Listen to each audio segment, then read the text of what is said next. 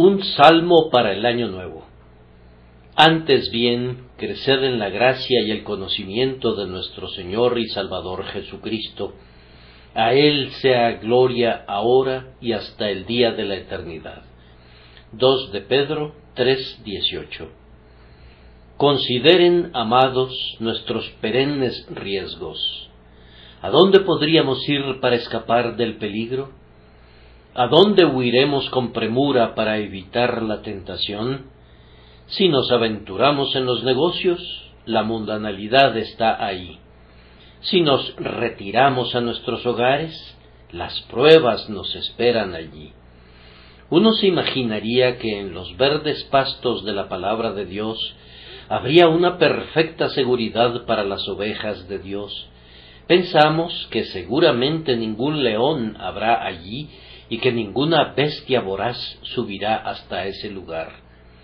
Ay, pero no es así, pues incluso mientras estamos leyendo la Biblia, seguimos estando expuestos al peligro.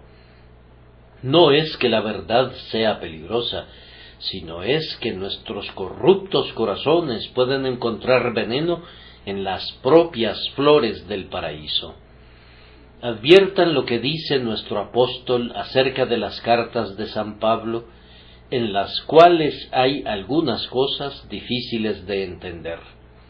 Y adviertan el peligro al que estamos expuestos, no sea que siendo ignorantes e inestables, pervirtamos incluso la palabra de Dios misma para nuestra propia destrucción. Aun con la Biblia ante nuestros ojos, podemos cometer pecado y meditando sobre las santas palabras de la inspiración, podemos recibir una herida mortal proveniente del error de los inicuos. Aun junto a los cuernos del altar necesitamos que Dios nos cubra con la sombra de sus alas. Es una reflexión muy reconfortante que nuestro benigno Padre haya provisto un escudo que puede protegernos de todo mal, y que el mal de la heterodoxia encuentre en nuestro texto una apropiada prevención. Si no interpretamos debidamente la escritura, corremos el riesgo de hacer decir a Dios lo que no dice. De igual manera, si nos apartamos de la enseñanza del Espíritu Santo, podemos pervertir la letra de la palabra y perder su espíritu y extraer de la letra un significado que pudiera ser para ruina de nuestra alma. ¿Cómo evitaremos esto? Pedro, hablando por el Espíritu Santo, ha señalado nuestra salvaguarda en las palabras que estamos considerando a la par que escudriñar las escrituras y profundizar en el conocimiento que tienen de ellas, asegúrense de crecer en la gracia. Y a la par que desear conocer la doctrina, anhelen sobre todo crecer en el conocimiento de nuestro Señor y Salvador Jesucristo, y su estudio de la Escritura, y su crecimiento en la gracia y en el conocimiento de Cristo, debe estar supeditado a ese objetivo más preeminente que es vivir para dar gloria, tanto ahora como perdurablemente, a aquel que los amó y que los compró con su sangre. Sus corazones deben decir sempiternamente Amén a la doxología de alabanza, y así serán guardados de todo error pestilente para que no caigáis de vuestra firmeza. Pareciera entonces que nuestro texto está adaptado para ser un remedio celestial para ciertas enfermedades a las cuales hasta los estudiantes de la escritura están expuestos. Y yo estoy persuadido de que pudiera servir también como una guía sumamente bendita para nosotros a lo largo de todo el año que viene. Esta mañana yo podría dividir mi texto igual que lo hizo antaño el venerable anciano Adams. Él afirma que hay aquí dos trompetas. Una resuena desde el cielo hasta la tierra. Creced en la gracia y el conocimiento de nuestro Señor y Salvador Jesucristo. La otra es tocada desde la tierra hasta el cielo. A Él sea gloria ahora y hasta el día de la eternidad. O podría utilizar otra cita suya. Él dice que hay aquí, primero, un elemento de teología, creced en la gracia. Y en segundo lugar, que hay un elemento de doxología, a Él sea gloria ahora y hasta el día de la eternidad. Nosotros tomaremos el texto usando las mismas divisiones naturales que hemos utilizado en otros encabezados y les pido que simplemente noten, primero, que tenemos aquí un mandato divino con una disposición especial y en segundo lugar, que hay una agradecida doxología con una sugestiva conclusión. Comenzando entonces, tenemos aquí, ante todo, un mandato divino con una disposición especial, creced en la gracia y el conocimiento de nuestro Señor y Salvador Jesucristo. Creced en la gracia. ¿En qué consiste eso? De entrada queda sobreentendido que hemos sido vivificados por gracia, pues de otra manera este texto no podría aplicarse a nosotros en absoluto. La materia inerte no puede crecer. Sólo aquellos que están vivos para Dios por la resurrección de Jesucristo de entre los muertos reciben algún poder o capacidad de crecimiento. El grandioso vivificador tiene que implantar primero las semillas de la vida para que esas simientes puedan germinar y crecer. Entonces, este texto no tiene ninguna aplicación para ti, que estás muerto en delitos y pecados. Tú no puedes crecer en la gracia porque estás todavía bajo la maldición de la ley y la ira de Dios está sobre ti. Tiembla, arrepiéntete, cree y que Dios tenga misericordia de ti. Pero como vivos de entre los muertos y habiendo sido vivificados por el Espíritu de Dios que mora en ustedes, amados hermanos, a ustedes que son nacidos de nuevo, se les indica que crezcan, pues el crecimiento deberá acreditar su vida. Un poste enterrado en la tierra no crece, pero si un joven árbol es plantado allí, pasa de ser un arbusto a ser un rey del bosque. Aunque arrojes un guijarro en el suelo más fértil, seguirá siendo un guijarro de igual tamaño. Pero si pones ahí algunas semillas o siembras unas hortalizas, brotarán y producirán su tallo y sus flores. Ustedes que están vivos para Dios han de ocuparse en crecer en todas las gracias. Crezcan en esa gracia básica que es la fe.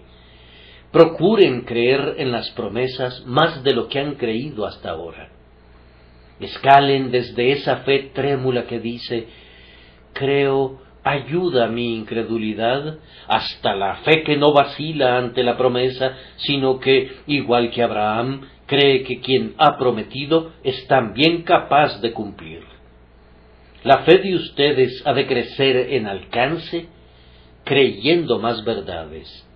Ha de crecer en firmeza y alcanzar un mayor dominio de cada verdad.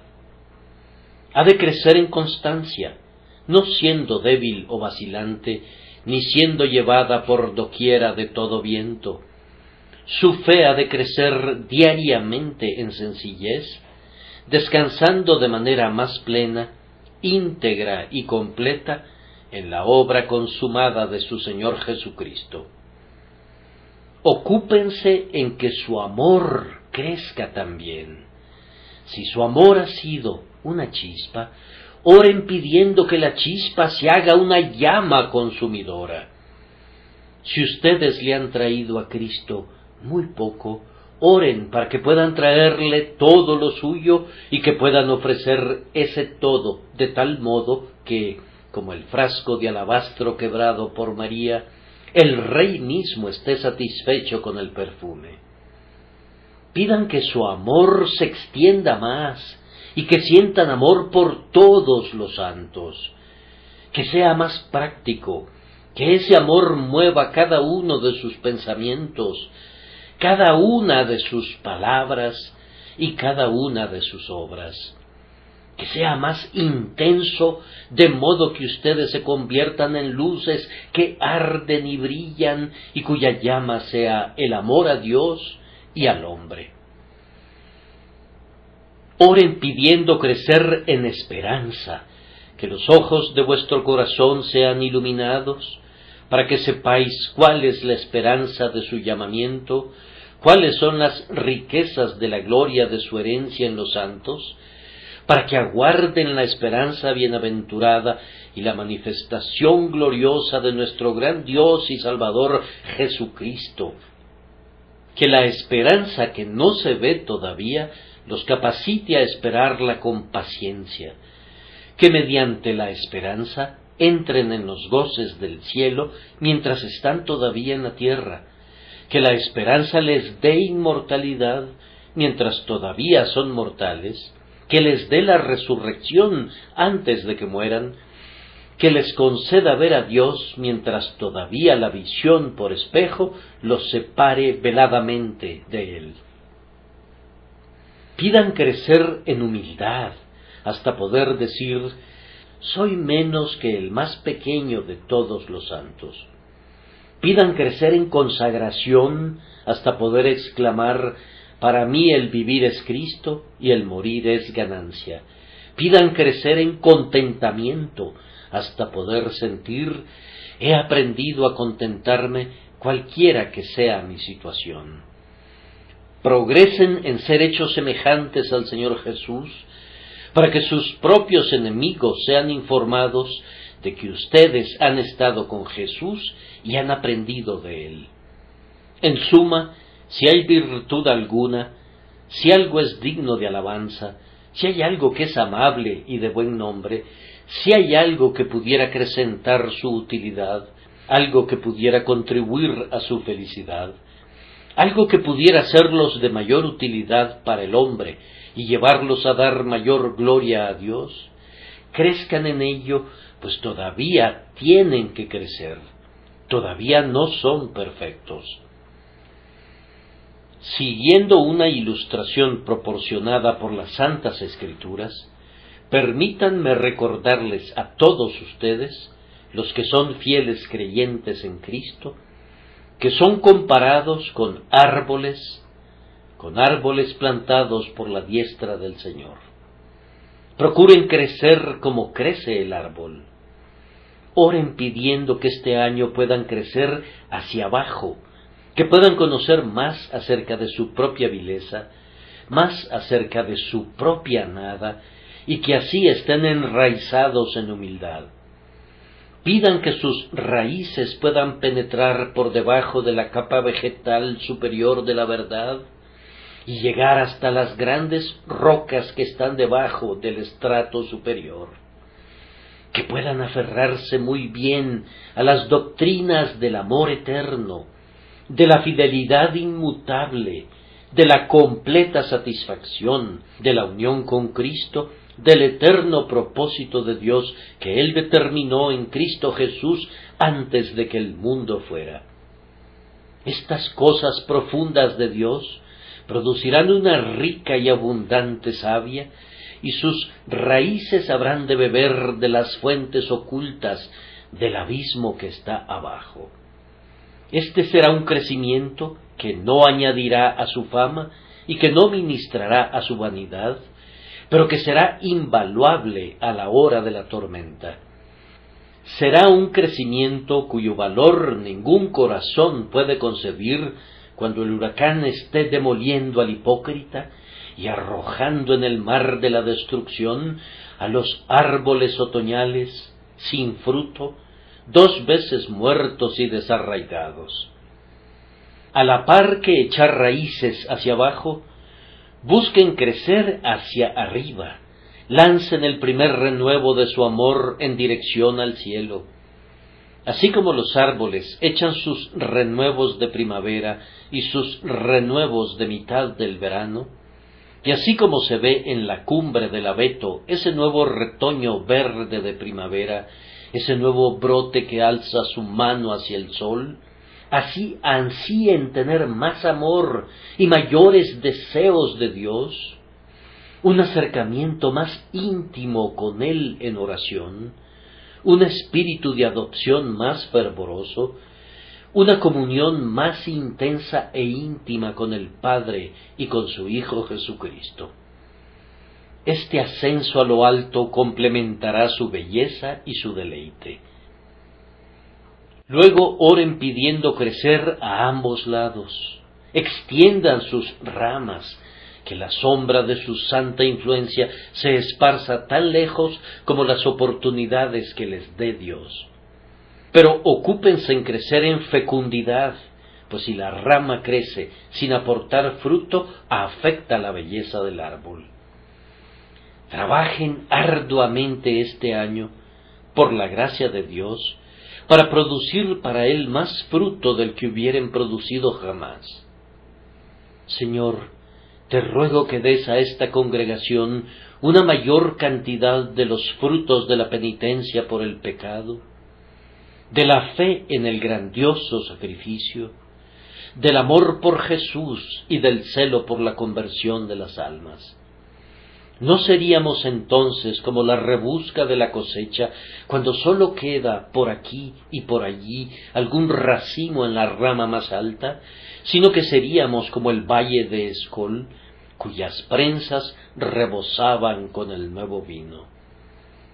Crecer en la gracia consiste en esto, en echar raíces hacia abajo, en brotar hacia arriba, en extender sus influencias como ramas ampliamente esparcidas y en producir fruto para la gloria del Señor. Pero vamos a tomar prestada otra figura de la Escritura. Hermanos en Jesucristo, no solamente somos comparados con árboles, sino con niños también. Crezcamos a la manera de los bebés que son alimentados con leche sin adulterar, firmemente, lentamente, pero seguramente y ciertamente, un poco cada día, pero mucho a lo largo de los años. Oh, que crezcamos en fortaleza como lo hace el niño, hasta que las pequeñas extremidades tambaleantes de nuestra fe se vuelvan unas firmes piernas musculosas con las que el joven pueda correr sin cansancio y tengamos unos pies con los que el hombre fuerte pueda caminar sin desfallecer. Hasta ahora nuestras alas carecen de fortaleza y a duras penas podemos abandonar el nido. Señor, manda que nuestro crecimiento prosiga hasta que levantemos alas como las águilas hacia ti, remontando nubes y tormentas y morando en la serena presencia del Altísimo. Crezcamos en el desarrollo de todos nuestros poderes. Pidamos que ya no seamos más unos tiernos infantes de un palmo de longitud, sino que a nuestra estatura se agreguen muchos codos y que maduremos hasta llegar a ser varones perfectos en Cristo Jesús. Y oremos especialmente para que crezcamos como niños sanos integralmente. Hermanos, es una mala señal que la cabeza de un niño sea grande, mas no el resto de su cuerpo, o que su brazo o su pie se hinchen hasta adquirir una enfermiza proporción. La belleza consiste en la proporción de cada una de las partes. Un juicio vigoroso no ha de ser uncido a un frío corazón, ni una clara visión a una mano seca. La cabeza de un gigante no se sustenta bien sobre los hombros de un enano. Una virtud nutrida a expensas de otras es un caníbal engordado que se ha alimentado de la carne y de la sangre de sus parientes asesinados, y es inapropiado que un cristiano albergue a un monstruo de esa naturaleza. Oremos para que la fe y el amor y cada una de las gracias puedan desarrollarse, que ningún poder del hombre se quede sin alimento o sin crecimiento, pues sólo así podemos crecer realmente en la gracia y en el conocimiento de nuestro Señor y Salvador Jesucristo. Pero ustedes se preguntarán la razón por la que hemos de crecer así en la gracia. Digamos, hermanos, que no avanzar en la gracia es un signo aflictivo, es una señal de una condición enfermiza. El niño que no crece no es saludable, y un árbol dañado por la plaga no produce nuevos retoños. Más aún, pudiera ser no sólo un signo de una condición enfermiza, sino de deformidad. Si los hombros de un hombre han llegado a una cierta altura y sus extremidades inferiores se niegan a suspenderlo en lo alto, lo llamamos enano y lo vemos con algún grado de conmiseración. Es deforme. Oh Señor, haz que crezcamos, pues no queremos ser abortos, no queremos ser deformes. Queremos ser hijos hechos semejantes a Dios nuestro Padre. Queremos ser hermosos, que cada uno de nosotros sea como el hijo de un rey. La falta de crecimiento, además, podría ser signo de muerte. Podría decirnos, en la medida en que no creces, no vives. En la medida que tu fe, tu amor y tu gracia no aumenten, y en la medida que no madures para la cosecha, has de temer y azorarte, no sea que tengas un nombre que indica vida, pero que estás desprovisto de ella, no sea que seas una falsificación pintada, no sea que seas un hermoso cuadro de flores dibujado por la diestra mano del pintor, pero carente de realidad, porque no tiene el poder vital que debería hacerlo brotar y germinar y florecer y producir fruto. Avancen en la gracia porque la falta de progreso augura muchas cosas malas y pudiera mostrar la peor de todas las cosas, la carencia de vida espiritual. Amados, crezcan en la gracia, porque el crecimiento en la gracia es la única senda que lleva a la nobleza duradera. ¿O no desearían estar con ese noble ejército que ha servido bien a su Señor y que ha entrado en su eterno reposo? ¿Quién de ustedes no desearía que su nombre se incluyera con el de los misioneros de los tiempos modernos, con Hudson y Carey, con Williams y Moffat? ¿Quién de nosotros no tiene la ambición de encontrar que su nombre esté escrito junto con el de esos siervos de Dios, Whitfield, Grimshaw, Romaine, Toplady y otros que predicaron la palabra con poder? ¿Acaso alguien de nosotros desearía regresar al vil polvo de donde salió sin que se le llore, sin que se le honre, sin que se le cante? Si así fuera, entonces sigamos siendo como somos, detengamos nuestra marcha.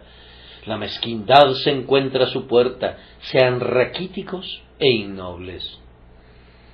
Pero si queremos ser príncipes en el Israel de Dios, si queremos ser valientes guerreros por la cruz de Cristo, digamos esta oración.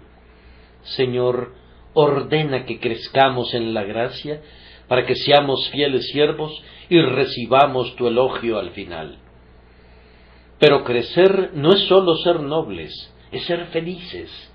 El hombre que detiene su crecimiento rehúsa ser bendecido. En cuanto a la mayoría de los hombres de negocios, si no ganan, pierden. Para el guerrero, si no gana en la batalla, su enemigo está obteniendo una ventaja. El sabio que no crece en sabiduría, crece en insensatez. El cristiano que no conoce más a su Señor y no se asemeja más a Él, conoce menos a su Señor y se vuelve menos semejante a Él. Si nuestra armadura no es utilizada, se deslustra, y si nuestros brazos no son fortalecidos por el ejercicio, se debilitarán por la indolencia. Nuestra felicidad declina en la medida en que nuestra espiritualidad se desvanece. Para ser feliz, digo, tenemos que ir adelante. Adelante está la luz del sol, adelante está la victoria, adelante está el cielo, adelante está Cristo. Pero quedarse quieto aquí es peligroso, es más, es la muerte. Oh Señor, ordénanos avanzar para que seamos felices y escalar para que seamos útiles. Oh, si creciéramos más en la gracia como congregación y como iglesia, si fuésemos más fuertes en la fe, más poderosos en la oración, más fervientes en el corazón y más santos en la vida, ¿quién podría decir cuánto pudiéramos hacer por nuestra época? Los hombres que sólo pisan levemente, sólo dejan débiles huellas. Pero los hombres que pisan con el paso de soldados romanos estampan sus huellas sobre las arenas del tiempo de tal manera que nunca serán borradas. Así que vivamos de tal modo que tanto en nuestros días como en los días postreros el mundo sea mucho mejor y la Iglesia de Cristo sea más próspera por la vida que vivimos. Aunque sólo fuera por esa razón, debemos crecer en la gracia. Oh, si pudiera encender en ustedes una santa ambición hoy, yo sería sumamente feliz. Si pudiera arrebatar de algún antiguo altar un carbón encendido semejante al que tocó el labio de Isaías, yo les diría, He aquí, esto ha tocado tus labios, anda en el espíritu y el poder de Dios el Altísimo, y vive como vivieron los que menospreciaron su vida para servir a su Señor y ser hallados en él. Yo les muestro los espíritus que han penetrado hasta dentro del velo y que descansan en los asientos de la eterna gloria, y les digo que ganaron la victoria por gracia y que el crecimiento en la gracia fue el instrumento de su triunfo. Emúlenlos, prosigan a la meta como lo hicieron ellos, y por medio de la gracia heredarán su reposo y su triunfo y compartirán con ellos para siempre. Pero preguntas cómo crecerás en la gracia? La respuesta es sencilla. Aquel que te dio la gracia debe agregarte más. Donde recibiste tu gracia la primera vez, allí debes recibir el aumento de esa gracia. El que hizo el ganado y creó al hombre fue el mismo que dijo posteriormente, Fructificad y multiplicaos, llenad la tierra. Así que quien te ha dado gracia debe hablar con el fiat de su omnipotencia en tu corazón y debe decirle a esa gracia, fructifica y multiplícate y llena el alma hasta que el vacío innato sea llenado y el yermo natural se regocije y florezca como una rosa. Pero al mismo tiempo queremos que uses los medios, y esos medios consisten en mucha oración, en un estudio más diligente de las sagradas escrituras, en una comunión más constante con el Señor Jesucristo, en una mayor actividad a favor de su causa, en una ferviente participación en los medios de su gracia, en una devota recepción de toda la verdad revelada, y así sucesivamente. Si haces estas cosas, nunca estarás atrofiado ni te quedarás enano, pues quien te ha dado la vida te capacitará para cumplir la palabra que te habló por medio de su apóstol, creced en la gracia y el conocimiento de nuestro Señor y Salvador Jesucristo. He explicado así la divina exhortación, pero ustedes percibirán que contiene un mandato especial sobre el cual tenemos que detenernos un momento, y el conocimiento de nuestro Señor y Salvador Jesucristo. Mis amados hermanos en el Señor Jesús, Debemos ocuparnos en madurar en el conocimiento de Él. O que este año conozcamos más de Él en su naturaleza divina y en su relación humana con nosotros, en su obra terminada, en su muerte, en su resurrección, en su presente intercesión gloriosa y en su futuro advenimiento real. Conocer más de Cristo en su obra es, yo pienso, un bendito medio de capacitarnos para trabajar más por Cristo. También debemos estudiar para conocer más acerca de Cristo en su carácter, en ese divino compuesto de toda perfección, fe, celo, sometimiento a la voluntad de su Padre, valor, mansedumbre y amor. Él era el león de la tribu de Judá, y con todo fue el hombre sobre quien descendió la paloma en las aguas del bautismo. Tengamos sed de conocer a aquel de quien incluso sus enemigos dijeron jamás hombre alguno ha hablado como este hombre, y de quien su injusto juez dijo yo no hallo en él ningún delito. Por encima de todo, anhelemos conocer a Cristo en su persona. Este año esfuércense por tener un mejor conocimiento del crucificado.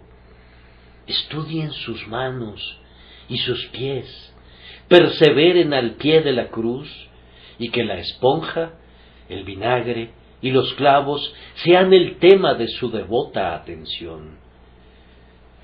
Este año busquen penetrar en su propio corazón y escudriñar esas profundas cavernas de amplia extensión de su amor desconocido, de ese amor que no tiene ningún rival y es sin paralelo si pudiesen agregar a todo eso un conocimiento de sus sufrimientos, harían bien. O si pueden crecer en el conocimiento de la comunión, si este año beben de su copa y son bautizados con su bautismo, si este año permanecen en Él y Él en ustedes, serán benditos. Este es el único crecimiento en la gracia que es el verdadero crecimiento y cualquier otro crecimiento que no nos conduzca a un crecimiento en el conocimiento de Cristo no es sino un henchimiento de la carne y no una edificación del Espíritu. Entonces, crezcan en el conocimiento de Cristo. ¿Acaso me preguntan el por qué? O si le hubiesen conocido alguna vez, no harían esa pregunta Aquel que no anhela conocer más de Cristo no sabe nada acerca de Él todavía. Quien haya bebido alguna vez de este vino tendrá sed de más, pues si bien Cristo en verdad satisface, se trata de una satisfacción tal que queremos probar más y más y más y más o si conocen el amor de Jesús, estoy seguro de que así como el siervo brama por las corrientes de las aguas, así clamarán ustedes por él.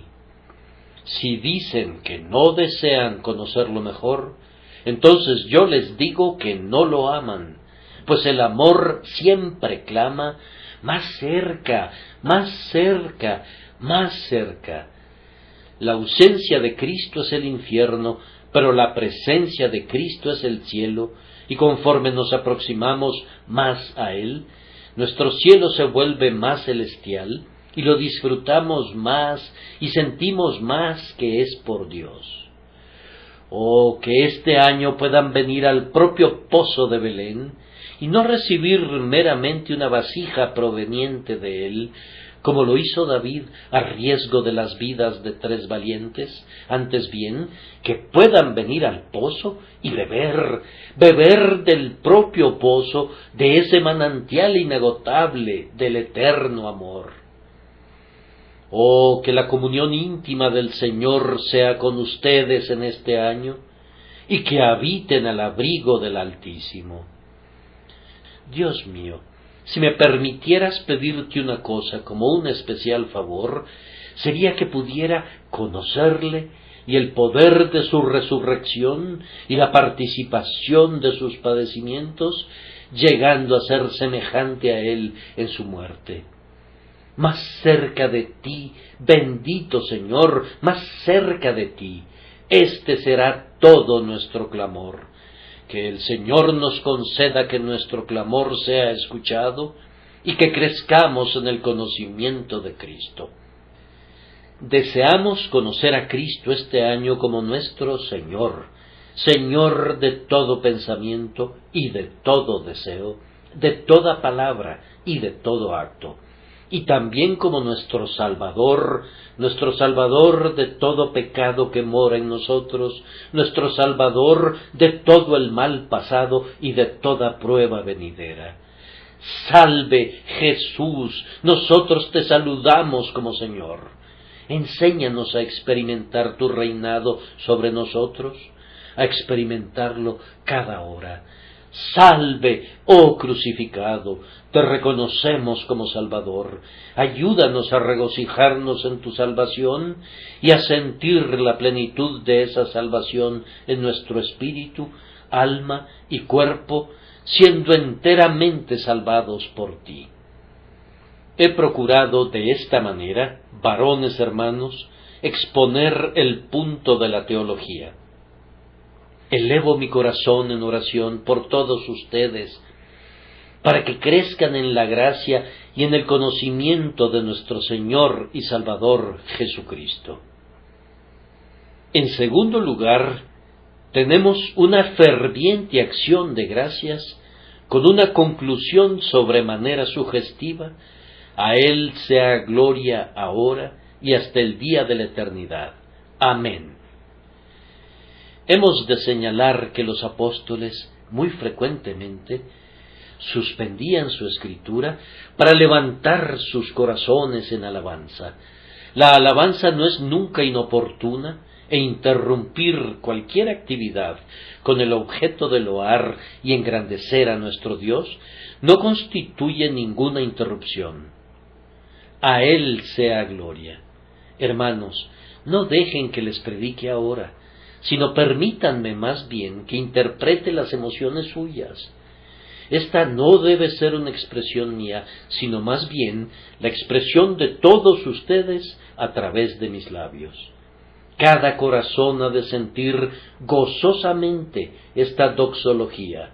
A Él, el Dios que hizo los cielos y la tierra, y sin quien nada de lo que ha sido hecho fue hecho, a Él, quien en su infinita compasión se convirtió en la fianza del pacto, a Él, que se hizo un bebé de un palmo de longitud, a él que fue despreciado y desechado entre los hombres, varón de dolores y experimentado en quebranto, a él que sobre el madero ensangrentado derramó la vida de su corazón para redimir a su pueblo, a él que dijo tengo sed y consumado es, a él cuyo cuerpo exangüe durmió en el sepulcro, a él sea gloria a Él que rompió las ataduras de la muerte, a Él que subiendo a lo alto llevó cautiva la cautividad, a Él que está sentado a la diestra del Padre y que pronto vendrá para ser nuestro juez,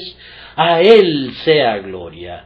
Sí, a Él ustedes ateos que le niegan a Él, ustedes socinianos que dudan de su deidad, y ustedes reyes que se ufanan de su esplendor, ustedes pueblos que se levantan en su contra, y ustedes gobernantes que se confabulan contra Él, a Él, el Rey a quien Dios ha puesto sobre su santo monte Sión, a Él sea gloria. A Él sea gloria como el Señor, Rey de reyes y Señor de señores. Admirable, consejero, Dios fuerte, Padre eterno, príncipe de paz. Y una vez más, Osan en las alturas, aleluya, Rey de reyes y Señor de señores. A Él sea gloria como Señor, a Él sea gloria como Salvador. Sólo Él nos ha redimido para Dios por su sangre, ha pisado Él solo el lagar, y viene de Edom, de Bosra, con vestidos rojos, hermoso en su vestido, que marche en la grandeza de su poder. A Él sea gloria. Oigan ustedes, ángeles, a Él sea gloria. Batan sus alas, exclamen, aleluya, a Él sea gloria. Óiganlo ustedes, espíritus de los justos hechos perfectos, tañan las cuerdas de sus arpas celestiales y digan, Aleluya, gloria a Él que nos ha redimido para Dios con su propia sangre. A Él sea gloria. Iglesia de Dios, responde, que cada pío corazón diga, a Él sea gloria. Sí, a Él sea gloria, ustedes, demonios del infierno, al tiempo que tiemblan en su presencia y ven la llave de su prisión balanceándose en su cinturón. Que el cielo y la tierra y el infierno y que todas las cosas que son y fueron y serán exclamen, a Él sea gloria. Pero el apóstol agrega, ahora. A Él sea gloria ahora. Oh hermanos, no pospongan el día de su triunfo, no pospongan la hora de su coronación. Ahora, ahora. Preparen la diadema real y corónenlo Señor de todo. Ahora, ahora, pues ahora, hoy, juntamente con Él nos resucitó y asimismo nos hizo sentar en los lugares celestiales con Cristo Jesús. Amados, ahora somos hijos de Dios. Ahora nuestros pecados han sido perdonados. Ahora estamos vestidos con su justicia. Ahora nuestros pies están sobre una roca y Él ha enderezado nuestros pasos. ¿Quién de ustedes querría diferir el tiempo de sus osanas? A Él sea gloria ahora. Oh querubines en lo alto, a Él sea gloria ahora, pues ustedes claman continuamente, Santo, Santo, Santo, Señor Dios de los ejércitos. Adórenlo de nuevo, pues a Él sea gloria ahora. Y hasta el día de la eternidad. Nunca cesaremos de rendir nuestra loa. Tiempo, tú te volverás viejo y morirás. Eternidad, tus años incontables apresurarán su curso sempiterno. Pero por siempre, por siempre, por siempre, a Él sea gloria. ¿No es Él un sacerdote para siempre, según el orden de Melquisedec? A Él sea gloria no es rey para siempre, rey de reyes y señor de señores, Padre eterno. A Él sea gloria hasta el día de la eternidad. Nunca cesarán sus loas. Lo que fue comprado con sangre merece durar mientras perdure la inmortalidad. La gloria de la cruz no debe ser eclipsada nunca. El lustre del sepulcro y de la resurrección no debe atenuarse nunca. Oh, amados hermanos míos, mi espíritu comienza a sentir el ardor de los inmortales. Quisiera anticipar los cánticos del cielo. Si mi lengua tuviera la libertad celestial, comenzaría incluso ahora a unirse a esos sonetos tres veces melodiosos, entonados por enfervorizadas lenguas en lo alto. Oh Jesús, Tú serás loado por siempre, en tanto que los espíritus inmortales vivan, en tanto que el trono del Padre permanezca perennemente, perennemente, perennemente, a ti sea gloria. Pero ahora tenemos una conclusión para esto del tipo más sugestivo. Amén. Hermanos, quiero poner en práctica este amén no como un asunto de doctrina, sino como un asunto de un bendito arrobamiento. Vengan, digan conmigo de todo corazón de nuevo, a Él sea gloria ahora y hasta el día de la eternidad. Amén. ¿Qué significa este amén? Amén tiene cuatro significados en la escritura. A propósito, los puritanos comentan, y es algo muy notable, que bajo la antigua ley no se decía ningún amén para las bendiciones. El único amén era para las maldiciones. Cuando se pronunciaban las maldiciones, era entonces cuando decía todo el pueblo Amén.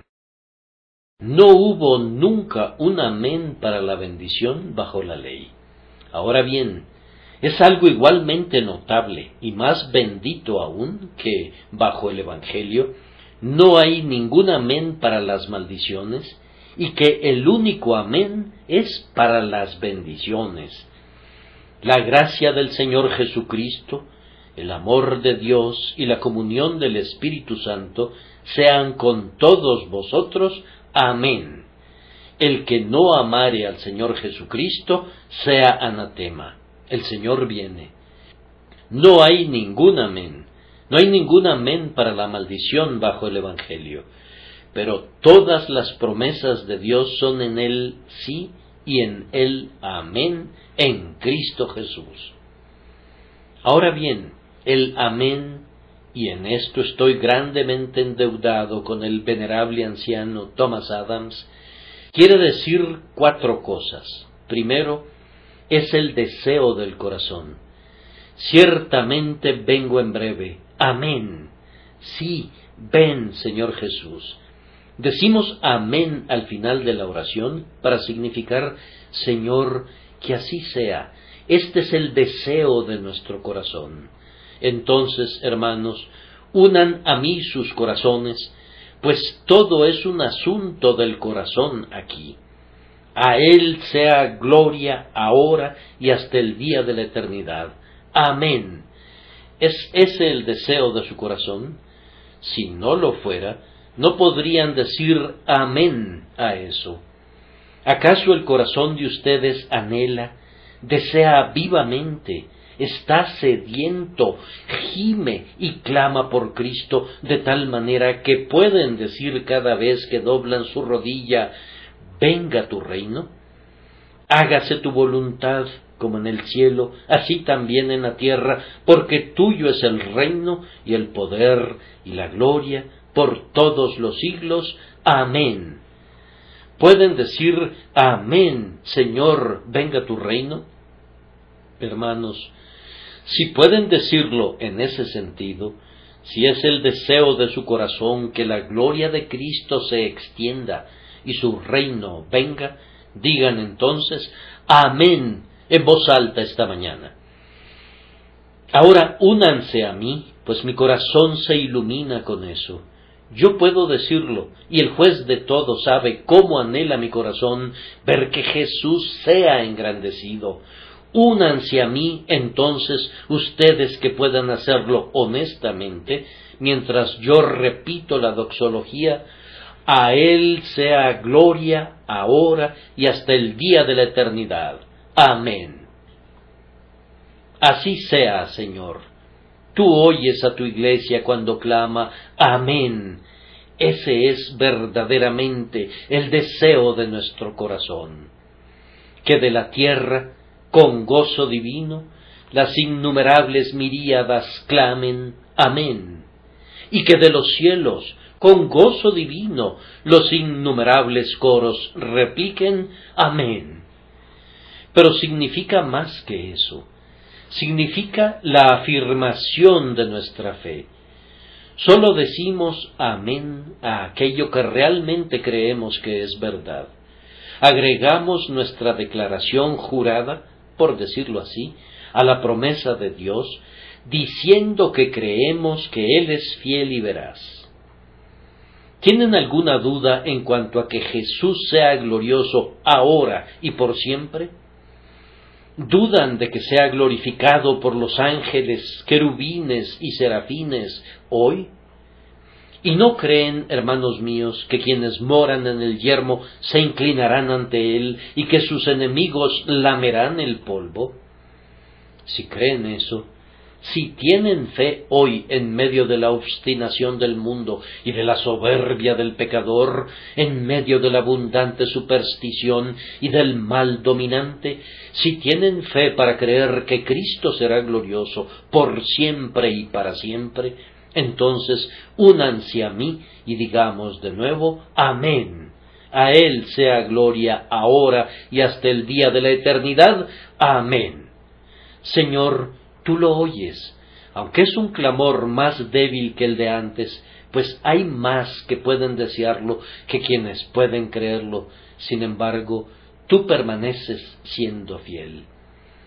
Esta pequeña semilla del cielo pronto se convertirá en un árbol. Esta siempre bendita levadura ha de ser esparcida ampliamente hasta que Dios el Hijo venga de nuevo, debe continuar Amén. Amén. Pero hay todavía un tercer significado para este amén. Expresa a menudo el gozo del corazón. Cuando en la antigüedad ungían a un rey judío, el sumo sacerdote tomaba un cuerno de aceite y lo derramaba sobre su cabeza. Entonces un heraldo pasaba al frente y al tiempo que hacía sonar la trompeta Alguien con una voz muy potente decía Viva el rey, viva el rey. Y todo el pueblo decía Amén. Y un grito ascendía al cielo, mientras con gozo de corazón saludaban al rey, en quien esperaban ver a un próspero gobernante, a través de quien Dios los bendeciría y les daría la victoria. Ahora, ¿qué dicen ustedes? Al ver al Rey Jesús sentado en el monte Sión, con la muerte y el infierno bajo sus pies, ahora que anticipan la gloria de su advenimiento, ahora que esperan el tiempo cuando reinarán con él por los siglos de los siglos, ¿no dice su corazón Amén? Yo puedo recordar que en una época de las mayores tinieblas mentales y de debilidad corporal, había un texto que solía animarme más allá de toda medida. No había nada en el texto acerca de mí. No era ninguna promesa para mí, antes bien, era algo acerca de Él. Era esto, por lo cual Dios también le exaltó hasta lo sumo y le dio un nombre que es sobre todo nombre, para que en el nombre de Jesús se doble toda rodilla de los que están en los cielos y en la tierra y debajo de la tierra. Oh, me parecía tan gozoso que Él fuera exaltado. ¿Qué importaba lo que me pasara a mí? ¿Qué significaba lo que nos pasara a todos nosotros? El rey David vale por diez mil de nosotros. Que nuestro nombre perezca, pero que su nombre perdure para siempre. Hermanos, esta mañana yo les presento al Rey. Yo lo presento ante los ojos de su fe hoy. Yo lo proclamo de nuevo Rey, y si ustedes desean que sea Rey, y si se gozan en su reino, digan Amén. Aquí, aquí está Él en visión ante sus ojos. Corónenlo, corónenlo. He aquí, Él es coronado hoy de nuevo. A Él sea gloria ahora y hasta el día de la eternidad. Amén. Amén, Señor, reina tú en medio de todos nosotros. Sí, amén, que todos te adoren en tu trono exaltado en lo alto. Salvador, toma tu poder y tu gloria, reclama la posesión de tus reinos. Oh, ven pronto, aleluya, ven, Señor, ven. Por último, vamos a tratar un punto muy solemne. Amén es usado algunas veces en la escritura como un amén de resolución. Quiere decir yo, en el nombre de Dios, me comprometo solemnemente a que en su fortaleza voy a procurar hacerlo. A Él sea gloria ahora y hasta el día de la eternidad. Ahora no voy a querer que ustedes digan amén a esto en voz alta, pero voy a hacer una pausa para dejar que ustedes lo digan en silencio, en sus propias almas, en estos momentos. Recorrí la semana pasada las espaciosas galerías que la vanidad ha dedicado a todas las glorias de Francia. Se atraviesa un salón tras otro, donde se ven los triunfos de Napoleón en los cuerpos retorcidos, y en la sangre, y el vapor y el humo. En verdad, cuando recorres las páginas de la escritura, te encuentras una galería de cuadros mucho más maravillosos, en los que ves las glorias de Cristo. Este libro contiene los memoriales de sus honras. En otro lugar en París hay una columna hecha con cañones capturados por el emperador en las batallas. Se trata de un impresionante trofeo, ciertamente. Oh Jesús, tú tienes uno mejor, un trofeo hecho de almas perdonadas, de ojos que lloraron, pero cuyas lágrimas han sido enjugadas, de corazones quebrantados que han sido sanados, y de almas salvadas que se regocijan perennemente. Pero qué trofeos tiene Cristo que lo hacen glorioso, tanto ahora como en la eternidad. Trofeos de corazones vivientes que lo aman, trofeos de espíritus inmortales que encuentran su cielo en contemplar sus bellezas. ¿Cuáles habrán de ser las glorias de Cristo por siempre cuando ustedes y yo y todos los diez mil millones que Él ha comprado con su sangre estén en el cielo? Oh, cuando hayamos estado allí muchos miles de años, sentiremos un arrobamiento tan novedoso como cuando llegamos allí. Y si nuestros espíritus fuesen enviados en alguna misión de parte de nuestro Señor, y tuviéramos que dejar la cámara de la presencia por un instante, o con qué alas de paloma volaremos de regreso para contemplar su rostro de nuevo. Cuando todos rodeemos ese trono, ¿qué himnos le cantaré yo, el primero de los pecadores salvados por la sangre? ¿Qué himnos le cantarán ustedes que han visto sus iniquidades limpiadas y que son salvos hoy? ¿Qué alabanza le darán todas esas multitudes que han sido partícipes de su gracia? Pero esto tiene que ver más con hasta el día de la eternidad. Ahora, ¿qué dicen acerca de que le glorifiquemos ahora? Oh hermanos y hermanas, se apropian de esta oración esta mañana, Señor, ayúdame a glorificarte. Yo soy pobre, ayúdame a glorificarte por el contentamiento. Yo estoy enfermo, ayúdame a darte honor por la paciencia. Yo tengo talentos, ayúdame a ensalzarte gastándolos por ti. Tengo tiempo, Señor, ayúdame a redimirlo para que te sirva. Tengo un corazón que siente, Señor, que ese corazón no sienta ningún amor excepto por ti, y que no resplandezca con ninguna llama excepto de afecto por ti. Tengo una cabeza que piensa, Señor, ayúdame a pensar en ti y para ti. Tú me has puesto en este mundo por algo, Señor. Muéstrame qué sea y ayúdame a realizar el propósito de mi vida, pues deseo verdaderamente decir amén yo no puedo hacer mucho, mi amén es muy débil, pero así como la viuda echó sus dos blancas, que equivalían a un cuadrante, que era todo su sustento, así, Señor, yo pongo mi tiempo y mi eternidad también en tu tesorería. Es todo tuyo. Tómalo y así digo amén a la doxología apostólica de Pedro. Y ahora, ¿saldrán ustedes a lo largo de este año, hermanos y hermanas míos, y dirán amén a esto? Les ruego que lo hagan. Ustedes que no aman a Cristo no pueden decir amén. Recuerden que ustedes están bajo la ley. Hay un amén para todas las maldiciones para ustedes. No hay ninguno para las bendiciones mientras se encuentren bajo la ley.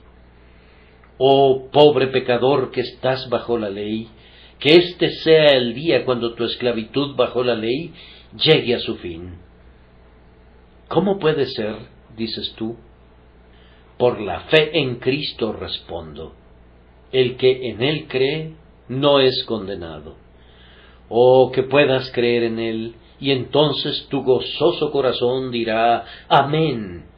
Entonces dirás, yo voy a gritar Amén más fuerte que todos los santos en el cielo cuando vea que presentan la corona real y que Jesús es reconocido como Señor de todo. Que el Señor conceda que este año sea el mejor año que esta iglesia haya tenido jamás. Este año concluye ocho años de mi ministerio entre ustedes y siete años de sermones impresos que han salido a la luz pública. Cuánta bendición ha causado Dios que pase a través de nuestra mente y cuánto le ha agradado reconocer su palabra, no podríamos medirlo plenamente. Pero sabemos que Él ha estado con nosotros en hechos y en verdad. Ahora que comenzamos este año, que el Señor haga que todo el pasado parezca como nada comparado con lo que ha de venir. Yo los bendigo, hermanos y hermanas míos, en el nombre del Señor, y comenzando este año, pido otra vez señales renovadas de su afecto mediante una renovación de sus oraciones, y de mi parte, yo solo pido que a lo largo de este año, y en tanto que viva, esté dando mi amén a esta doxología, a Él sea gloria ahora y hasta el día de la eternidad. Amén.